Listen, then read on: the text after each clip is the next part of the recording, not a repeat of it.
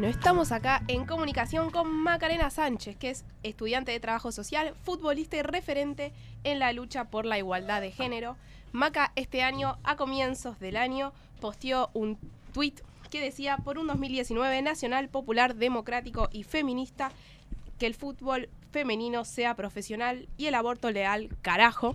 Después fue desvinculada del club en donde jugaba hace años, pero gracias a ella tenemos hoy el fútbol femenino profesional y estamos un paso más cerca de esos deseos que ella tuiteó a comienzo del año. Buen día, Maca, ¿estás por ahí? Hola, ¿qué tal? Buenos días, ¿cómo están? Muy bien, ¿vos cómo va? Bien, bien, acá en un evento en la Villa 31. Ay, bueno, muchas gracias por dedicarnos un ratito. No, no pasa nada. Bueno, queríamos preguntarte primero un poco cómo fue tu acercamiento al fútbol, cómo era eh, en tu infancia la relación que tenías con el deporte. Eh, mira, lo, empecé natural, naturalmente, por diversión, eh, me divertía más eh, los juegos que eran en, en teoría para hombres, eh, no me divertía tanto la muñeca, la cocina y, demás, eh, que era por ahí para mujer, se decía en ese momento, entonces, nada, agarré una pelota desde siempre y desde chiquita me jugué al fútbol, después, bueno, a medida que pasaron los años lo fui tomando con más pasión y bueno, sí, cuando ya fui adolescente con la responsabilidad de los entrenamientos y ya sabiendo que quería vivir de eso. El, eh, hola Maca, Eva te habla. Eh, es- esto que vos contás, vos- a vos te salió naturalmente. eh, eh, tu, tu grupo, tus amigas eh, del colegio en la infancia, eh, ha- ¿hacían lo mismo o eras como vos un caso medio raro? No, no, ya era un, un caso inusual, la verdad. No se veían muchas mujeres en ese momento jugando. Sí las había. Eh, las mujeres jugamos desde siempre, en el mismo momento en el que los hombres empezaron a jugar.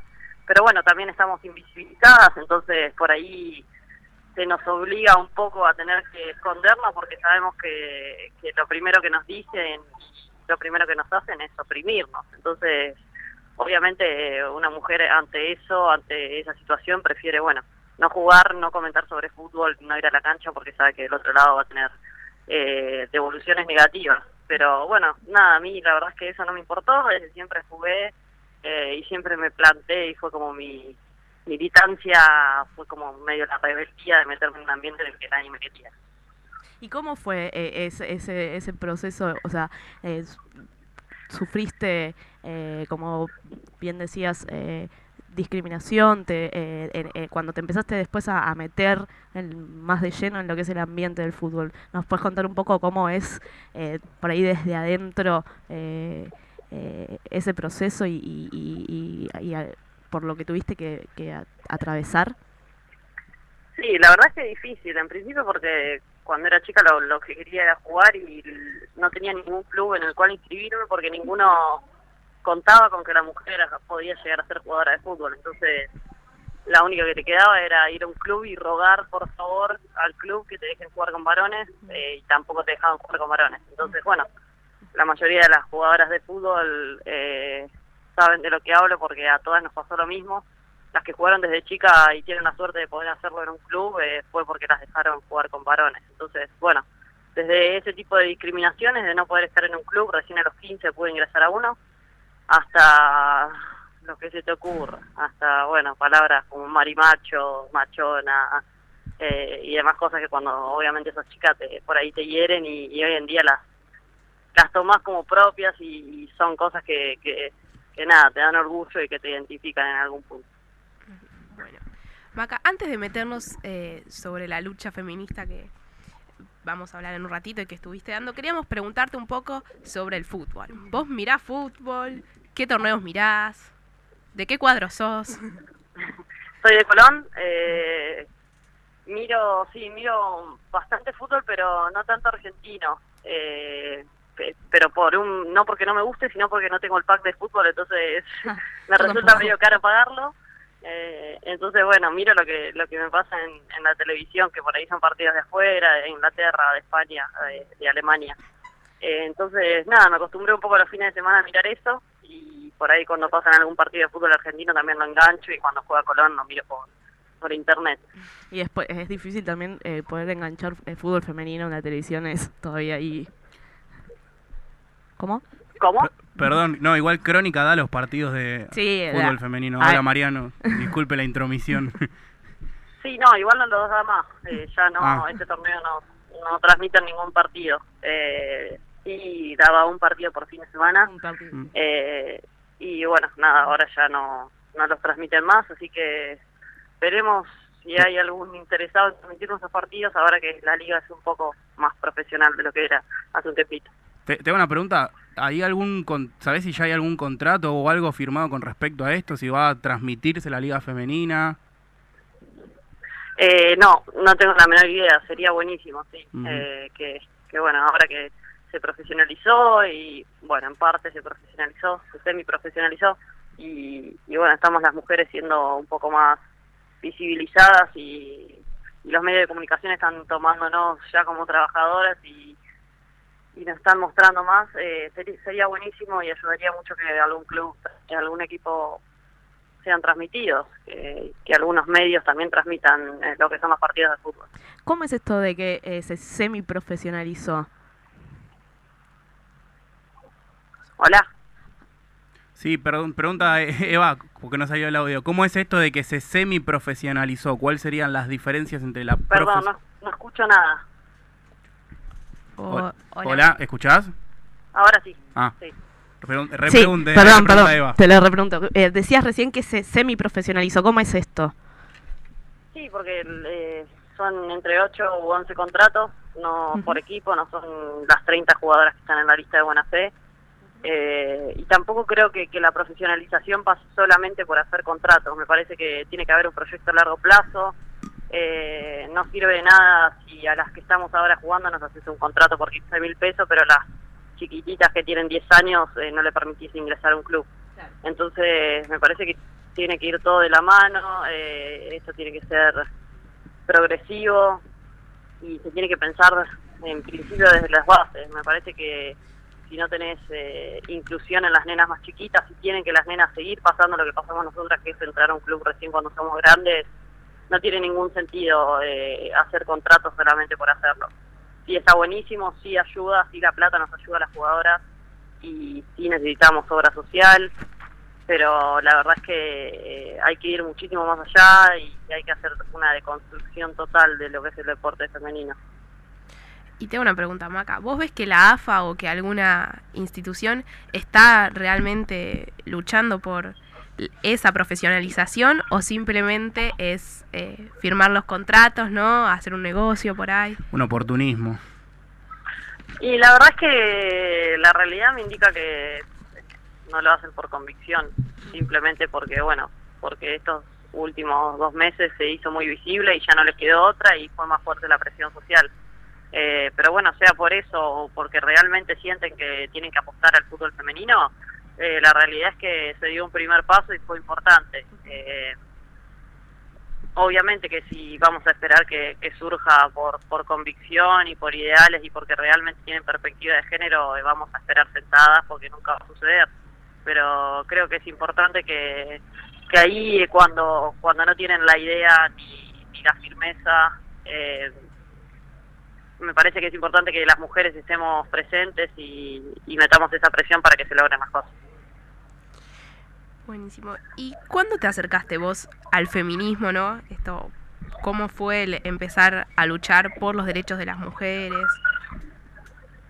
Eh, me acerqué, lo empecé a militar más fuerte en el 2015 con las marchas de Ni Una Menos, eh, cuando se hizo el feminismo un poco más visible. Eh, la verdad es que siempre lo fui, siempre digo lo mismo, siempre fui feminista, pero bueno, nunca le puse un nombre. La verdad es que mi militancia siempre fue estar en el fútbol, luchar y pelearla para conseguir cosas, para, para que las jugadoras podamos eh, ser tomadas como trabajadoras y pelear por los derechos de, otras mujeres que, que no están en el ámbito del fútbol. Eh, pero no le había puesto un nombre y bueno, el nombre surgió a partir de, de ese boom de visibilización que tuvo el feminismo a partir del 2015. Muy bien. Em, sí, me, quedé pensando porque creo que a, todas un poco nos pasó esto que estás relatando vos en el sentido de eh, no, no ponerlo en nombre, pero sí que había algo que, sentíamos que no estaba bien y, también de, ocupar ciertos lugares y de, y de alzar la voz, pero no, no a partir de 2015 y con toda esta ola nueva del feminismo, eh, como que eh, le pusimos eh, una organización, un nombre y a todo lo que ya veníamos por ahí más, de más pibas, ¿viste?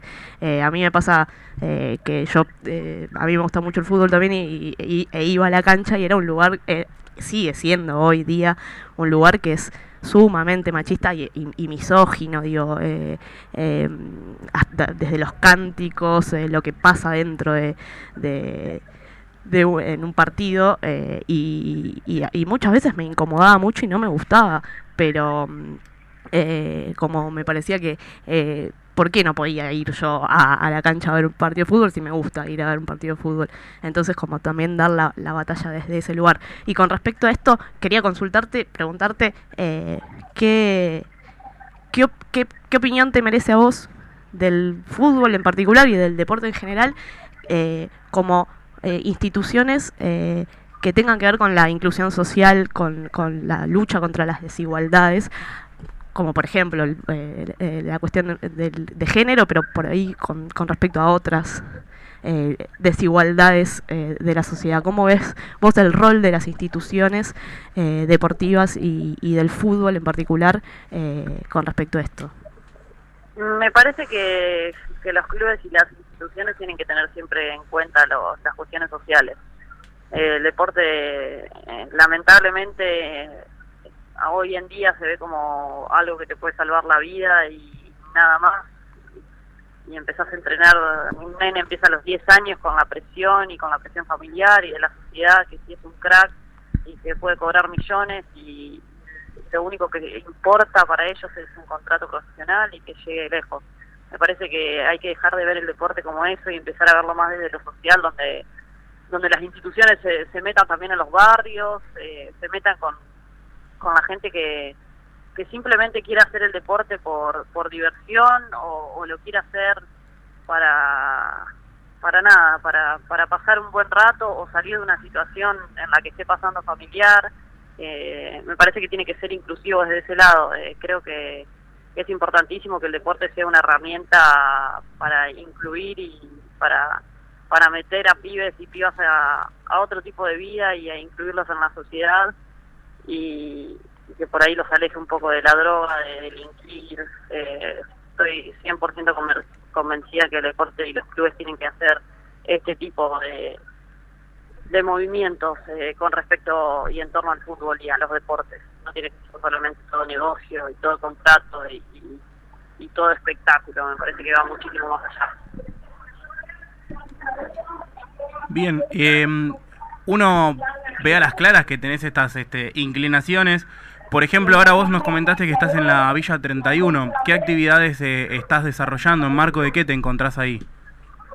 Hay un torneo relámpago de fútbol femenino eh, que organizó Mónica Santino en conjunto con la nuestra fútbol feminista. Eh, y bueno, ella está hace muchísimos, hace 12 años está trabajando con, con acá con las chicas de, la nuestra eh, en la villa y bueno, también, nada, le costó muchísimo. no tenían la cancha, las, las chicas se las excluían, no se les daba el espacio físico para poder realizar la actividad y bueno, se plantaron y, ella siempre cuenta cómo fueron ganando territorio, fueron ganando espacios y, y bueno, de llamarse la nuestra fútbol femenino, hoy en día se llama nuestra fútbol feminista. Eh, y bueno, y con todas las dificultades que conlleva ser mujer, ser jugadora de fútbol y más serlo eh, en una villa. Entonces, la verdad es que para mí es, un honor poder estar acá y aprendo muchísimo de venir a estos lugares. Y nada, de bajar un poco a tierra por ahí yo soy una soy dentro de lo que del problema y el conflicto que estoy teniendo a nivel personal eh, soy una privilegiada porque bueno no sufro un montón de cosas que sí sufro en otras clases sociales entonces me gusta venir acá y y nada y, adquirir un poco más de conciencia de género y conciencia de clase Bien. Sí, y, y sos una referente en este tema, bien lo sabrás. Quería saber cómo te llevabas con esto, yo soy docente de nivel secundario y en la semana le comenté a los chicos y a las chicas que ibas a estar en el programa y un montón se emocionaron y este, estaban esperando el día de hoy para, para escucharte.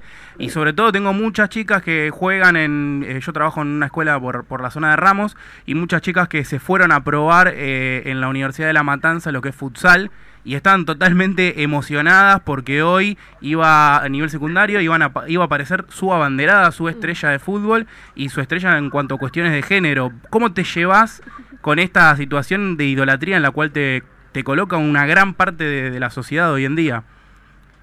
Eh, la verdad es que es algo que no me esperaba. Eh, no, no me no me quiero poner, no me gusta que me pongan en ese en ese lugar. Eh, me da un poco de vergüenza eh, las fotos y, demás. Eh, no estoy muy acostumbrada, pero bueno, eh, qué sé yo, lo tomo bien, me, estoy tratando de acostumbrarme, pero bueno, me parece que, que nada, eh, ídolas en el fútbol eh, somos todas las mujeres porque todas estamos luchando por lo mismo, todas estamos peleando por cambiar un poco este sistema, entonces cuando me idolatran a mí o cuando me ven con, con admiración, la verdad es que yo veo como con admiración a, a todas, porque porque me parece que esta lucha es colectiva, no es solo mía y viene desde hace muchísimos años. Eh, ya que estamos hablando de las cuestiones de idolatría, de chiquita obviamente has mirado fútbol y demás, y ¿cuál era tu, tu jugador eh, favorito, jugadora? ¿sí? Eh, ¿cómo, ¿Cómo lo sentías? ¿Cuál era tu referente futbolístico?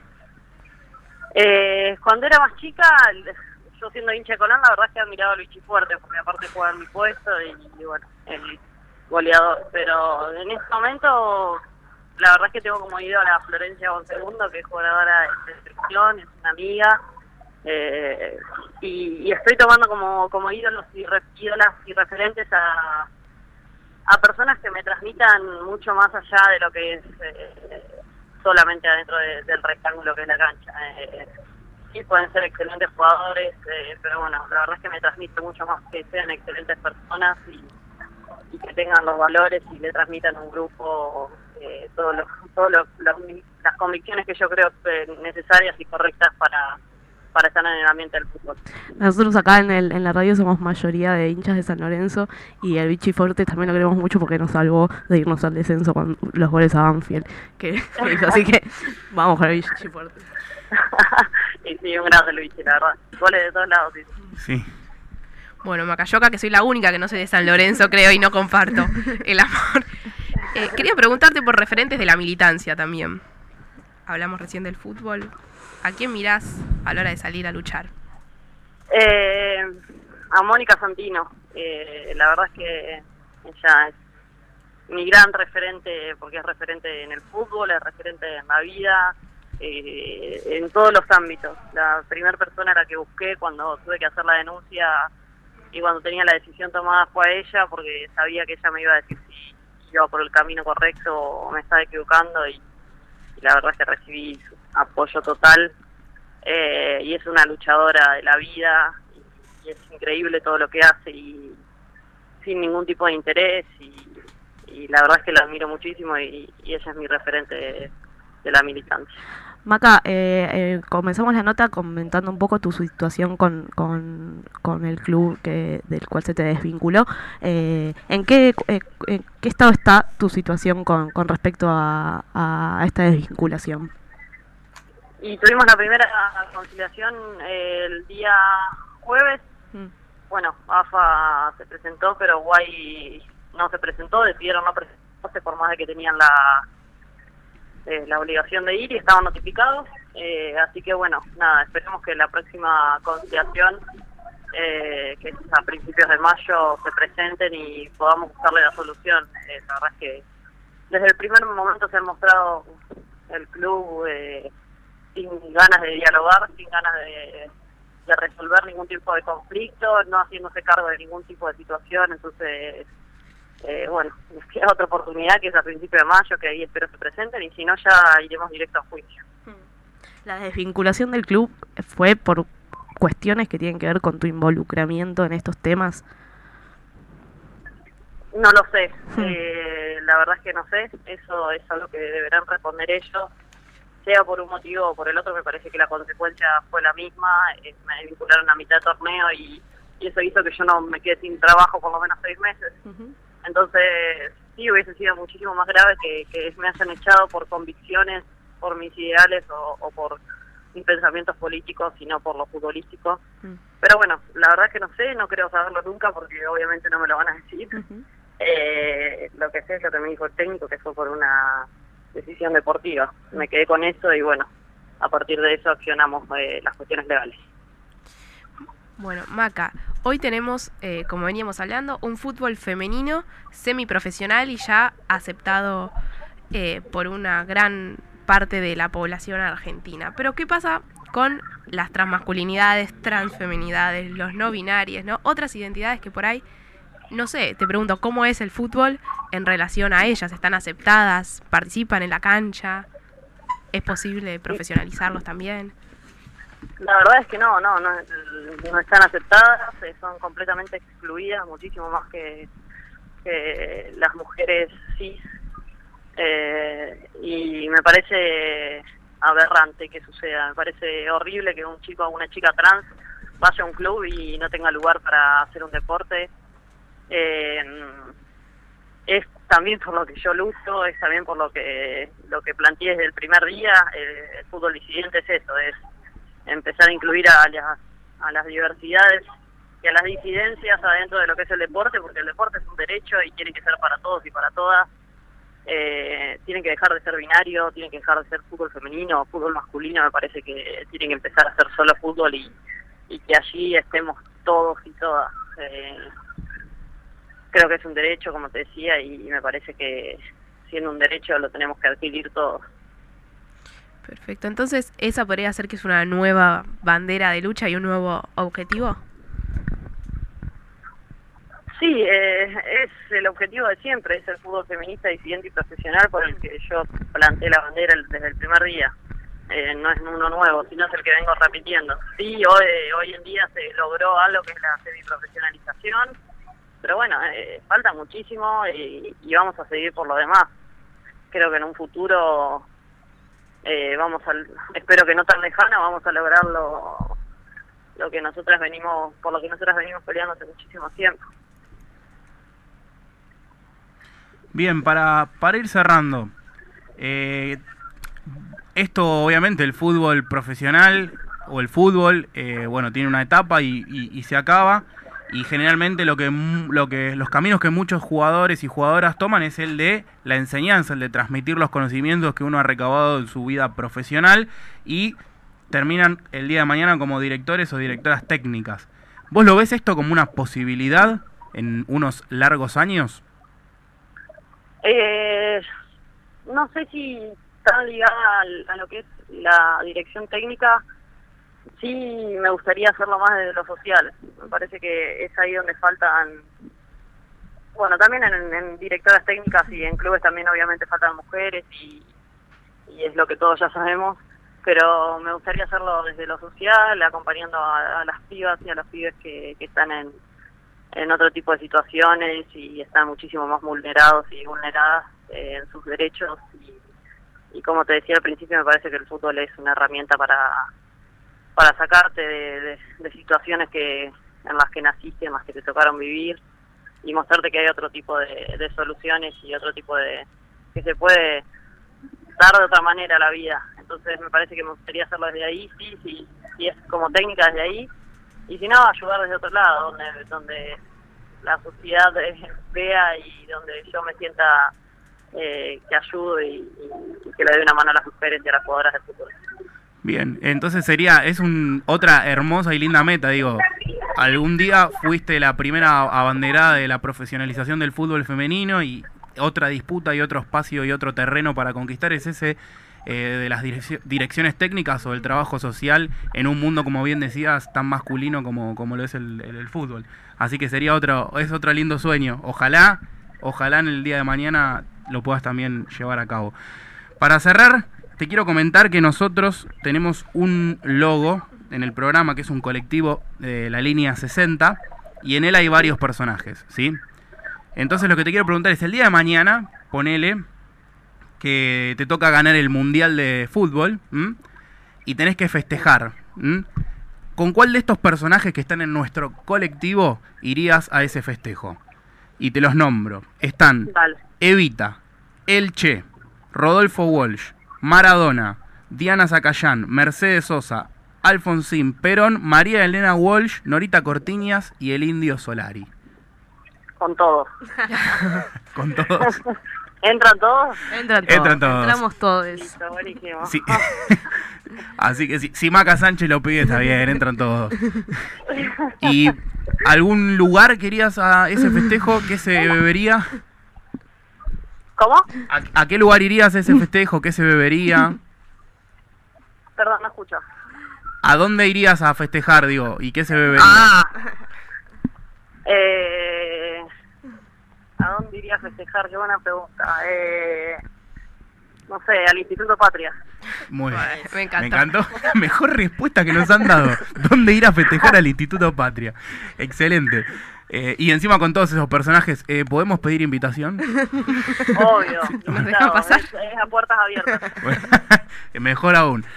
Bueno, Maca, muchísimas gracias por haber estado con nosotros acá por Radio Presente. La verdad que un placer hablar con vos. Eh, nos vamos a despedir con una canción, te comento, de eh, Marilina Bertoldi. No sé si te gusta, escuchás. Bueno, muchas Eh. gracias a ustedes por el espacio. Que se llama, eh, se llama O no. No